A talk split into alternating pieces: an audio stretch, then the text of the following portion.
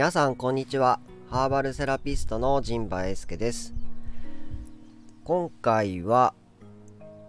学生に講話をこの前ハーブティーと製品作りっていう講話をしてきましたのでその話をねしたいと思います。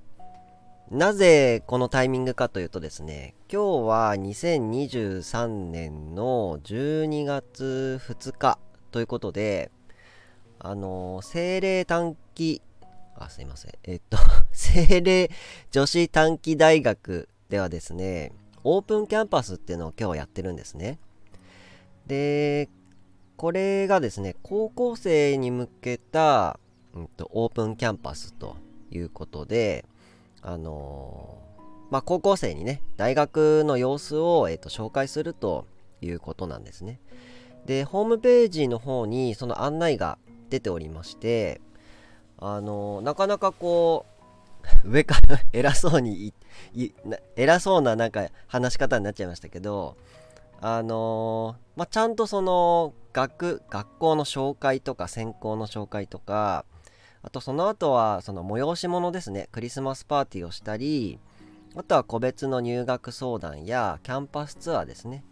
まあなんで高校生の進路に対してえっとまあ安心してもらったりねえっとこういうところが学べますよっていうのをまあ実際に体験してもらうっていうような取り組みをなさっているということですね。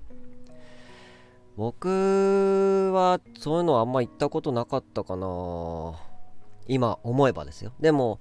こう大人になってから考えると,、うんとこういうことをやってるんだなっていうのを体験できるのはすごくいい取り組みだなと思っていてで僕が、まあ、例えば中学生高校生の時はなんか気恥ずかしいっていうか なんかどうせみたいな感覚で そのオープンキャンパスとかねあんま興味なかったんですけどうーんこういうのをね今こういう年っていうかね僕も今こういう立場になってみるとあのとてもいい取り組みだなと思って拝見してました。で、それで、今日の、まあ、本題なんですけど、あの、無事にですね、あの、納品が完了しまして、で、ここの内容にもですね、クリスマスパーティーの中で、うんと、ハーブティーのね、えっ、と、プレゼントをしてくださるという一文が書いてありましたので、まあ、ここでね、使っていただけたんだなっていうことが、えっ、と、あって、ああ、よかった、頑張って作ってよかったなという気持ちになっています。で、えっとですね、今回、この本題なんですけど、あの、学生さんに発表してもらったんですよ。その、どんなね、ブレンドにしましたかっていう。まあ、講話を4回やって、まあ、そのアウトプットっていうかね、成果物として発表していただいたんですね。で、それについて、あの、僕の方からは、あの、総評をさせていただいたんですけども、あの、一人一人に対してコメントをする時間が作れなかったんですね。あとはそのどういう風なえっと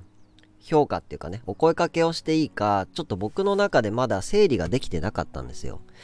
で実際その講話が終わってからあの先生からアンケートをねあの送っていただいて、えっと、それも読ませていただいたんですけどもあのやはり1人ずつコメントが欲しかったっていう方が何人かいらっしゃったんですよ。で、まあ、これから これから学校に僕が行ってやるっていうこともできないですし、なんで、こういった形でね、あの、フィードバックっていうか、えっと、知ってきたらいいなと。まあ、聞く聞かないはまあ個人の自由ですし、まあ、お忙しいですし、あとはまあ、僕がこういうね、仕事っていうか活動してるよっていうことも、あの、このラジオを聴いてくださった方に、こう、何かが伝わったり、共感していただけたらいいなと思って、このラジオをね、今撮っています。で、早速、前置きばっかり話してても 全然進まないので、早速ね、話していきたいと思います。で、まず、あのー、発表のクオリティがすごく高かったです。うんと、まあ、短大の2年生なので、まあ、20歳前後の子たちなんですけども、あのー、スライドもとても綺麗に作ってくるし、うん。と、お話も時間内でちゃんとできるし、あのー、構成っていうかね、構成もしっかり考えてるし、うんと、写真やねイラストもあの上手に使い使ってます。使っていて。もうなんかなんて言うんですかね。このプレゼンに関してはその何も言う言うことがないっていうかもうこのぐらいのレベルの話をできるんだなっていうのにかなり驚きました。あと全体を通してそのハーブティーってなると,、うんと、効果効能とかねなんかその安さとかまあ僕はもう社会人でまあ活動してるわけですけどもあの学生さん皆さんがうんとね心をね意識しているんですね。そのハーブティーのブレンドとか、まあブレンドか。ブレンドをこう考えるにあたって心気持ちを意識してるっていうのがなんかすごく僕にとっては新鮮でしたそのお店をやって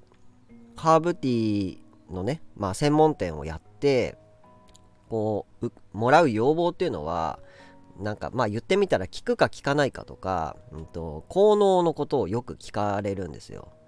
で味のことも香りのこともあんまり聞かれないし、うんとまあ、あのゼロではないんですけどもやっぱりゆったりした気持ちになりたいという方も、まあ、2割3割ぐらいはいたかな。でもまあほとんどが、うんと、何かね、うんとうんと、言い方は言葉悪いけど打算的というかねそのハーブティーによって何か恩恵が得られる恩恵って言ったら心もなのるんですけどどっちかというとフィジカル的な問題が多いんですよ。ただこの学生さんたちは心をねとても意識されてたなっていう全体のね印象でした。でこれもあの本当は YouTube でスライドを映してね名前を隠してスライドを映してうんと見てもらえたらなと思ったの。スライドをねすごく上手にできてるから。でもあのこれ 今あの許可取ってないんですよ。なんでさすがにスライドをそのまま著作物ですしねあの見せるっていうのもあのまずいかなと思ってまあこの雑談レベルだったらねなんとか許していただけないだろうかと思って、あの、もし NG だったらもう削除しますけども、あの、ちょ、こういうのもね、えっ、と、僕の感動を伝えられたな、なと思って、まあ、雑談レベルでね、お話をしています。でまず1人目の方なんですけども、うんと、このスライドがですね、とても上手にできています。あの、まあ、テンプレも使ってるんですけども、あの今回この発表会に関しては僕はもう自由にやってくださいって言ったんですよ。別にあの資料作んなくてもいいとか写真1枚でもいいですとか表1枚でもいいんでとかブレンド名だけでもいいですって言ったんですよ。なんですけどみんなあのちゃんと 体裁を整えてですね一応スライドを作ってくださってると。でお一人目の方もですねまず表を使ってました。表を使ってくれていたのとましたねで、ブレンドの名前もですね、うんと、ブレンド名は言ってもいいか。くつろぎの時間っていうね、あのブレンドを考えてくださって、で、ブレンドの中身がエルダーフラワーとヒース、あとレモンバーム。この3つのブレンドですね。で、色もね、こうオレンジとかを使っていて、こう元気になるような感じだし、トップのね、表紙もこうハーブ感を感じさせるね、うんと、ボタニカルなイメージでしたね。で、まあ、ブレンドの説明文も、もう、何て言うんですか、目的とか、うんと、こんな時に飲んでもらいたいよってことを書いてくださっていました。で、説明についても、まあ、5W2H で、えっと、考えてくださいねっていうことを、えー、言いまして、で、それをね、表にこうまとめてくださってですね、で、まあ、オープンキャンパスの時に学校で、えーと、高校生、保護者に向けてですね、えー、ハーブティーのティーバッグをプレゼントしたいと。で、なんでかって言ったら、うんと、やっぱ穏やかなね、気持ちになってもらいたいねと、くつろぎの時間ですからね。という感じでした。とても綺麗にこう全体まとまっているスライドと発表でしたね、こちらの方。で、2人目の方ですね。こちらはですね、チョコミント風ブレンドっていうのを作っていただきました。で、表紙も、あの、もう抽出したハーブの写真、もうスマホで写真をね、撮ってもらったんですよね。で、それを資料にね、載せていただいてます。この方は12枚もスライドを作ってくださってですね、で、えっと、名前の由来とかですね、どうしてこういうブレンドの名前にしたかったのかとか、で、あとは、その、ペパーミントとヒースとエルダーフラワーのブレンドなんですけどこれもあのネットからですねそのハーブの写真をえっと、持ってきてくださって、えっと、名前だけじゃなくてねこういう植物ですよっていうビジュアルでも、うんと、アピールできるようなそういう資料になっていますね。でまあ名前の説明あ由来、まあ、説明とあとブレンドの説明もしてであと配合もねえっとこの何対何対何が良かったと思います？とかですねあと理由、それぞれを選んだ理由も一つずつ丁寧に書いてくださってますね。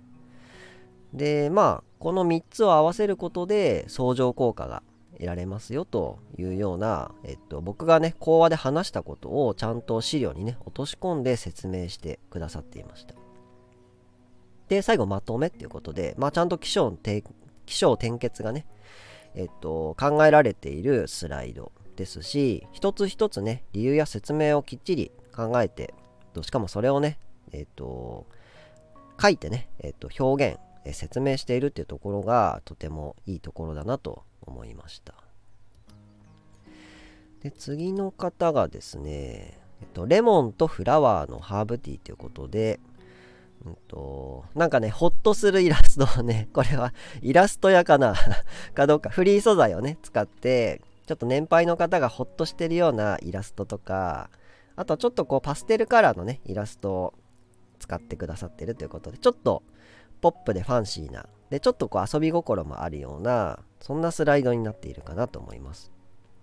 で選んだハーブはレモンバームヒースローズレッドっていうことでえっと、調合に使ったね瓶の写真を1個ずつ撮ってくださってそれを貼り付けていただいてます。で実際にそのティーカップとうん、とティーポットのですね様子もこうやって作って入れたんだよっていう様子も書いてくれてあとスライドにねしてくれてますね。であとそれぞれのハーブのまとめをこれはあの表にしてまとめてくれてます。でなぜ表のポイントが高いかというとですね見てわかるからなんですよ。あの読まなくていいってことですね。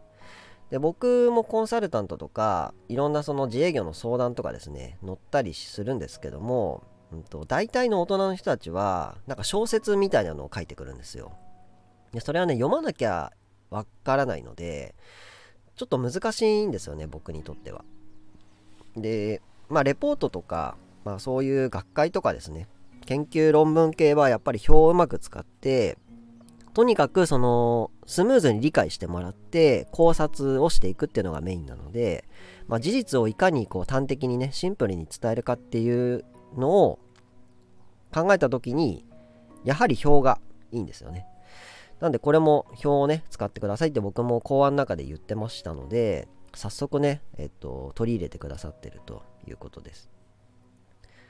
でまあスライドの表もねブルーを使っていて青はね、いいんですよね。その青空とか、うん、と気持ちがね、穏やかになる、クールなね、感じの印象を与えるスライドになっています。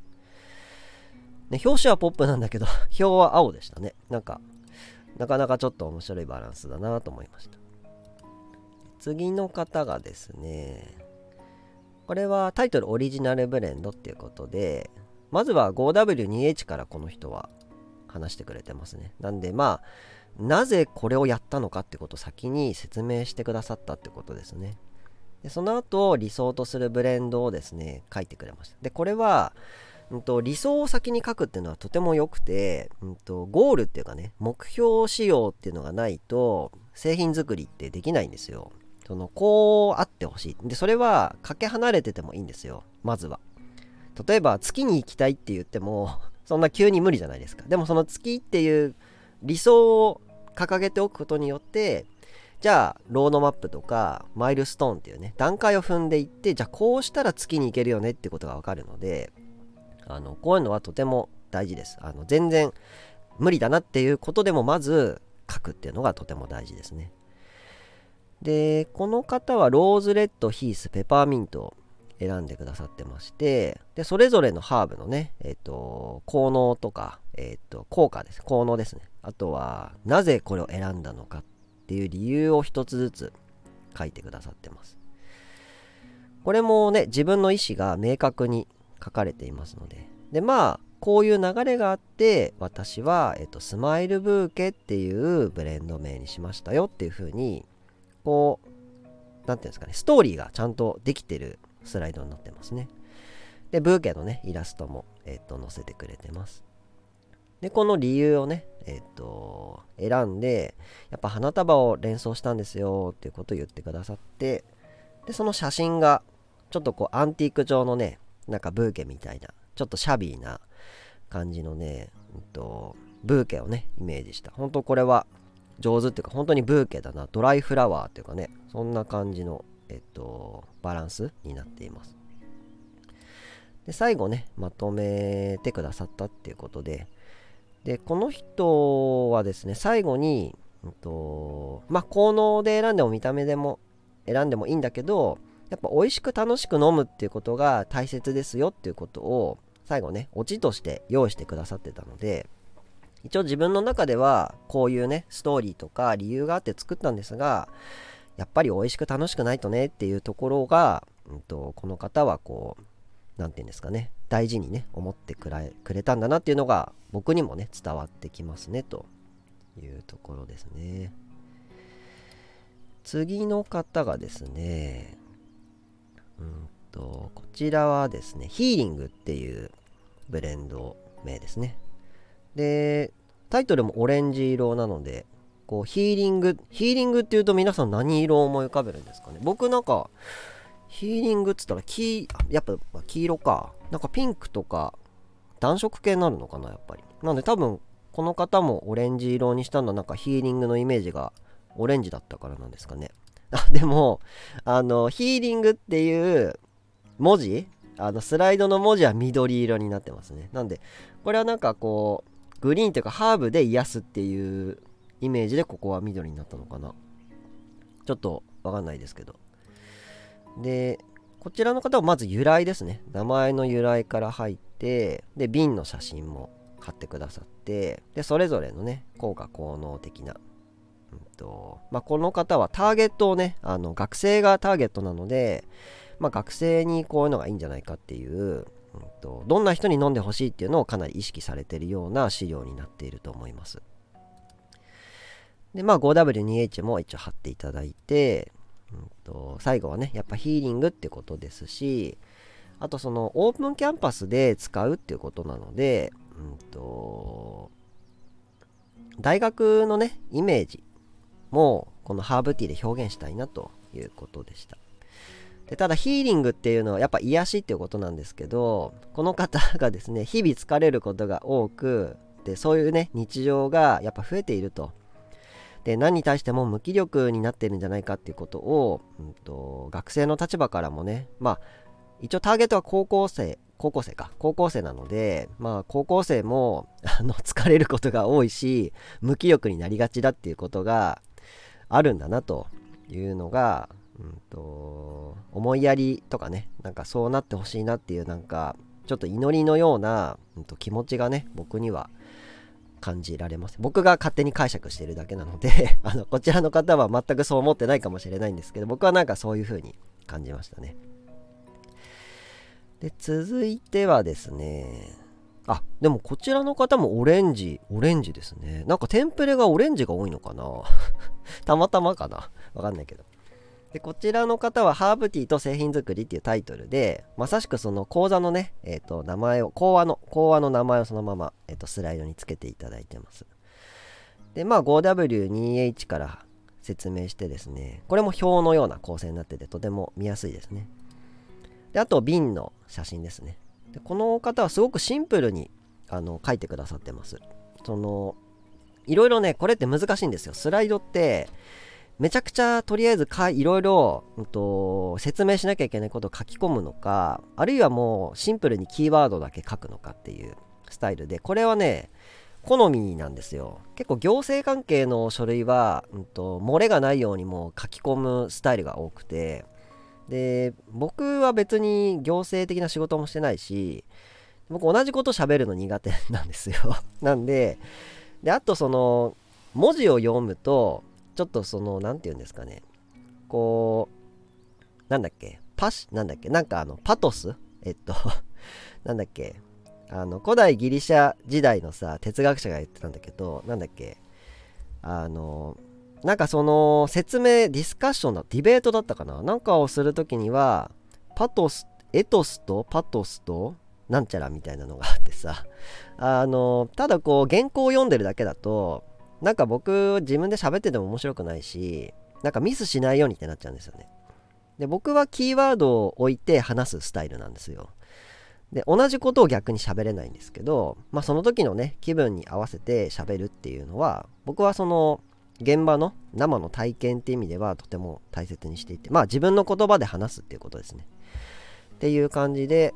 この方もなんかキーワードだけこう置いてるような感じですかね。で最後にうんとこの方はあれですね抽出したお茶の色をが気になったみたいですね、うんと、写真に気分を明るくする黄色がいいよねっていうことを書いてくれてて綺麗なねハーブティーの黄色が抽出されています。という感じですね。名前あれブレンドの名前あゆったりさっぱりブレンドですね。こちらの方ゆったりさっぱりブレンドってことで。こゆったりさっぱりブレンドこのリズムもねうんと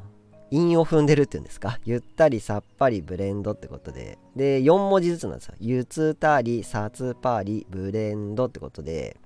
4, 4文字の単語を3つ組み合わせてくれててリズムとかそのデザインの面でもねなんかいろいろこう汎用性があるっていうかいろいろ広がりを持たせられるような、うんと、名前になってますね。ですね。でねこちらの方のブレンドが、うんとパッションフラワーとレモンバームとローズマリーなんですよ。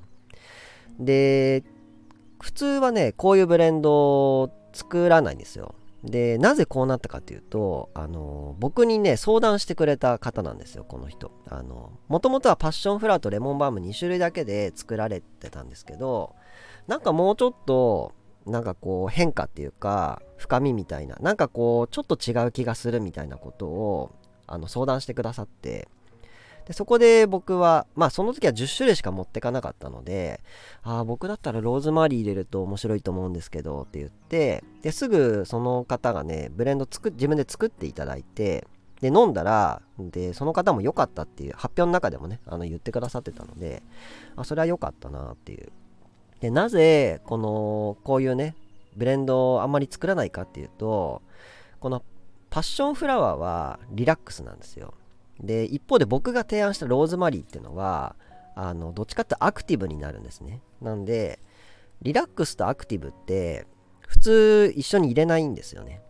で普通はリラックス系のハーブだけえっとアクティブ系のハーブだけっていう風なブレンドの作り方をするんですけどこれはあのリラックスとアクティブを一緒に入れちゃってるんですね。でこういうブレンドをブレイクタイムのお茶で使うんですね。これは結構レベルの高いブレンドだと僕は思っていてあの飲み手に左右されるんですよなんで結局これ飲んでどっちに行くのって話なんですけどそのうんとまあ科学的に言えばですよその吸収率とかその人の反応のしやすかしやすさで変わると思うんですけどもうんとまあ一般的な説明としてはうん、あなたの気分とか体調に合った方向に行くと思いますって僕は説明をしますね。でまあ実際そうなんじゃないかなって僕は思ってますけどでまあ味もねゆったりさっぱりっていうのにぴったりなのでとてもなんかこの本質をね理解してくださってるような気がしますね、うん、で次の方がですねポカポカお日様ブレンドっていうかなりファンシーなもうね、あったまり、冷え切ってるんでしょうか、この人は もうね、あったまりたいっていう。あ、学生に向けてなんでね。うん。でこちらの方もねスライドとてもあの上手に作っていただいててでねこれねちょっとあの評価が分かれるんですけどもあのまあ一般的にはいいスライドだと思うんです。でなぜかというとですねまず表紙があってで2枚目にあの皆さんの周りにこんな人いませんかってことでまずね問題提起をしてるんですよこれ。でこの問題提起っていうのが、うん、と話を進める上でとてもいいことなんですよ。で論文とかも大体そうなんですよ。あの序論みたいなところであのまあマーケティングっていうかね社会情勢みたいなことを話すんですよ。でそこで、えっと、今現代人は疲れていますねとかなんかそういうことを書くわけででそういう時に、うんと、それを解決するにはこうしたらいいですよっていう、うんと、まあ、議論のテクニックっていうんですかね。なんでこの方も、うんと、初めにまず問題提起をするわけです。ちょっと毎日頑張りすぎてませんかとか緊張の連続悩んでいるストレス不安そう疲れてるずっと忙しそうあまり眠れてないっていうことをなんかぐったりしたパンダとかですね あの考え込んでいるハリネズミのイラストをですね探して貼ってくださってて。これはこう自分ごとのようにねあの捉えていただきたいなっていう気持ちが伝わってきますね。でそれについて、えー、っと私はカモミールとレモンバームとエルダーフラワーのブレンドを選びましたよっていう感じですなんでこれはかなりもうなんて担当担当直入っていうかまず問題提起してこれで解決できますよってもう言っちゃうんですね2枚目のスライドで。でそっから、えー、どうしてでしょうかっていう説明をしてくださると。でなぜならこ体も心もポカポカになれば、え、っとさっきの悩みや不安はね解決するよっていうのこの3枚でもうね終わっちゃってるんですよ。なんでもう、なんならこの3枚でスライダーもいらない。この方は11枚作ってくださってるんですけど、もう3枚で終わりっていう感じですね。なんですが、えっ、と、一応その、授業のね、あの、発表なので、やっぱ説明をしないといけないわけですよ。うん、こうやって考えたので、こうなりましたっていうね、理由を説明しなきゃいけないと。で、一つずつ、えっ、と、カモミール、レモンバーム、エルダーフラワーについての、えっと、ことを、解説をね、してくれてます。でこれは、うんと、やっぱ結構レベルの高い資料でこれはちょっと学生 学生よりちょっと社会人っぽい資料なんですけどあのカモミールを知らない人にも分かっていただけるような書き方になってるんですねでしかもこうエビデンス的なことも書いてくださってて僕講話ではこういう話してないのであの自分でね調べてくださって書いてるんですよねでこれもですね、一応効果効能、レモンバームについても効果効能もありつつ、昔からこうやって使われてましたよっていうことも言ってると。で、エルダーフラーについてもそうですね。一応こういう風には言われてるんですが、昔からこうありますよってことで、うんと、理論と感情をどっちもね、載せてくださってるって。あと、こう、妖精の絵とかですね、なんか蜂、蜂の絵とかですね。とてもそれぞれのハーブの特徴をつかみやすいイラストもね一緒に添えてくださってますね。で次のスライドで味と香りの説明してるんですよこの方は。でこれやっぱ飲んだことない人に話説明説明したかったってことですよね。なんでそれぞれのハーブをなぜこれらが必要なのか1個でも欠けてはいけませんよっていう説明をしてますねなんでこれはこのスライドでは必あ必要性必要性を言ってます。これが1個でもなくなってしまったら、このバランスが崩れてしまうので、あのどうしてもこの予算必要なんですよ みたいな ちょっと僕も社会人の頃思い出しますけどね。なんで、ハンコをもらうための資料みたいな感じになってます。でね、上司からは必ず聞かれるんですよ、こういうことを。な、これなくてもいいんじゃないの？とか、なかったら安くなるやんみたいなことをね。いや、安くなるやん。ちょっと関西風の僕関西で会社員してたのでなんかちょっと思い出すんですけどもうなんか関西弁も全然あれですねあの喋れなくなっちゃいましたね。っていう感じで余計な話をしましたがえっ、と香りと味のね説明をしてくださってます。で最後じゃないやその次が飲み方の説明もしてるんですなんでこれはどういうシーンで、うんと、飲めますよっていう、うんとまあ、商品展開とかですね、えっ、と、幅、えっ、と、いろんなこう層にアプローチできますよとか、とまあ、コラボもできますよねみたいな、ちょっと商品展開 かなりビジネス寄りなスライドだなとこう分析するとね、そういうふうにも思いますが、とてもよく考えられているし、うんとまあ、企業案件っていうかね、えーと、商品開発をするにはとても重要な資料だなと思いますね。なんでこれだったら別に普通にそのままどっかに営業にこれ持ってって 商品開発に使える資料だなって思いますね。もう飛び込みでね、どっかそのドリンクメーカーに持ってってさ、これいいと思うんですよね、みたいなのを使えるぐらいの完成度のスライドですね。で、まあ最後に、えっと、まあ楽しんでね、ハーブティー飲んでほしいですねっていうことで、一応、オチをね、作っていただいてますので、ほんとこうよく考えられた B2B 向けのね、資料かなと思います。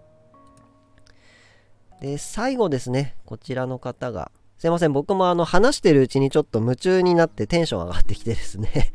あの、それぞれ皆さんに対するコメントがちょっとばらつきが出てしまってますけど、すいません、申し訳ないです。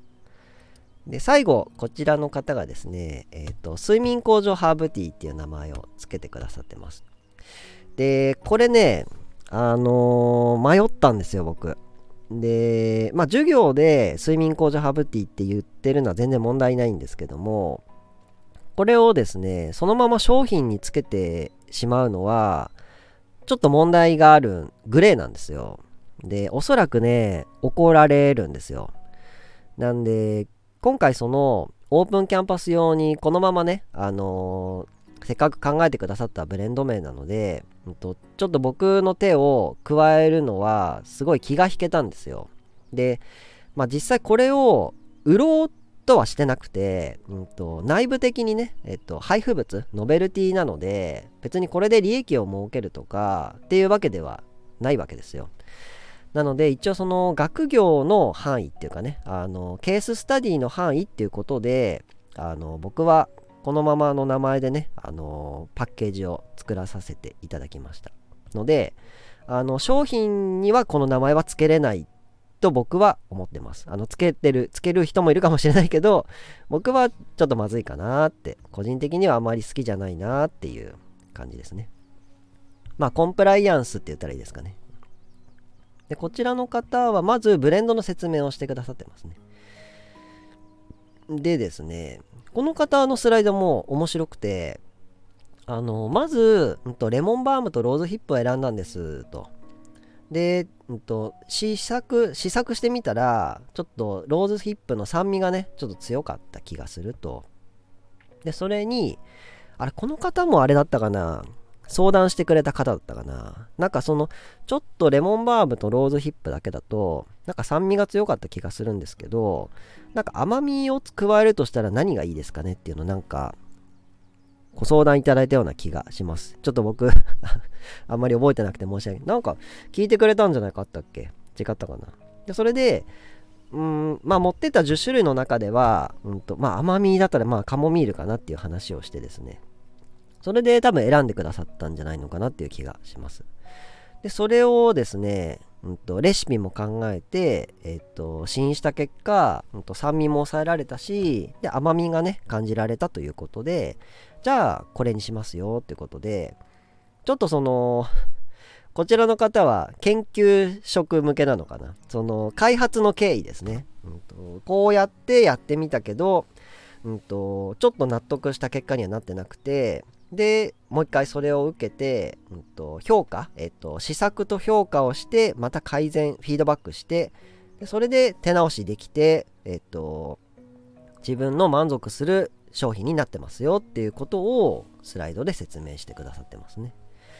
だ本当ものづく研究者向けかな？向き？研究者に向いてる方なのかなっていう気がこれだけ見るとねしましたけどね。あと 5W2H を書いていただいて終了と。いうことで。うん。で、この人はね、イラストとか特に余計な装飾しな しない方なんですよ。なんで、あれですね、本当そのエンジニアっていうか、なんか研究者っぽいですかね。その余計な装飾とか別になくて、事実、ファクトフルネスっていうかね、事実だけ書いて、シンプルにね、でいいんじゃないの？みたいな資料にも見えますけどね。で、まあ、睡眠工場ってことで、一応名前もね、ネーミングも、まあ、目的に対するアプローチということなので、結構理論派の感じがしますね。うん、僕は理論派、あの嫌いじゃないので あの僕も同じ同じあの種族だと思ってますので あのすごく僕はシンプルでいいいい資料だなと思いますあのいいと思います。装飾があればいいってわけでもなくて別になかったらダメってわけでもないので僕はシンプルが好きなんでこれはすごく読みやすくていいなっていう気がしましたね。なんでまあ一応まあこれで全員分の1人ずつのねえっ、ー、とコメントをさせていただきました。でちょっとあの後半とか前半でちょっとばらつきがあってすいませんあのついついエンジンが温まってきて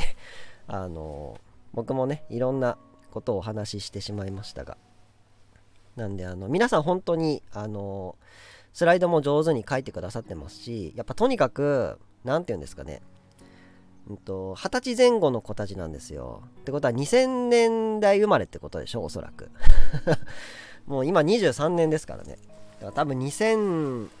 年とか2年とかそういう生まれの方たちじゃないですか。そしたらもう生まれた時には Windows 2000があったわけじゃないですか。だからもう Google がもう普通に小中高にはもう普通にあってうんと、なんかこう検索したりスマホで写真撮ったりっていうのが当たり前の世代なんだなみたいな。で写真も上手に撮れてるしさ。でイラストとかねその調べて描くっていうねこともこうできてらっしゃるのでなんか新しい世代っていうかね新しい世代の人たちはなんかもう全然何て言うんですかねデジタルネイティブっていうんですか？うんなんかそういうのすごいなと思ってびっくりしながらね発表を聞かせていただいてました。でねプレゼンも上手だったんですよ皆さん。もっとなんかたどたどしかったりなんかこう緊張して途中で詰まったりするかなと思ったんですけどみんなスムーズに話しててなんか中高でそういう授業とかあるんですかね。あのディベートとかさみんなの前で発表するみたいなさ。僕の時代はみんなで発表するとかほとんどなかったですよね。なんか学芸学芸会とか発表会とかでやるけどみんなが発表するっていうのはほとんどなくてなんかそういうの得意な子がねやるみたいな。で僕は あの小中ぐらいまではあのそういうのあの手を挙げる手を挙げて発表する人だったんですよ僕は。子供だったんですよ。高校はあのだいぶ自我が あの自意識が芽生えてですねあのそういうこともしなくなっちゃいましたけど。でも小学校中学校よく発表してましたね。うん。ただまあそういう意味でもその目立つとかそういう意味ではなくて、うんと、ちゃんと説明をする場では説明ができるというスキルを持った子たちだなっていうのがとても印象的でした。でそれに加えてですねあの先生もあの皆さんをこう温かくサポートしてくださったりあのお声かけをねしてると。でまあ2年生なのでまあ約1年ちょっとですか？2年近くまあコミュニケーションっていうかさ信頼関係もあるしそれぞれのキャラも分かってるんだろうなと。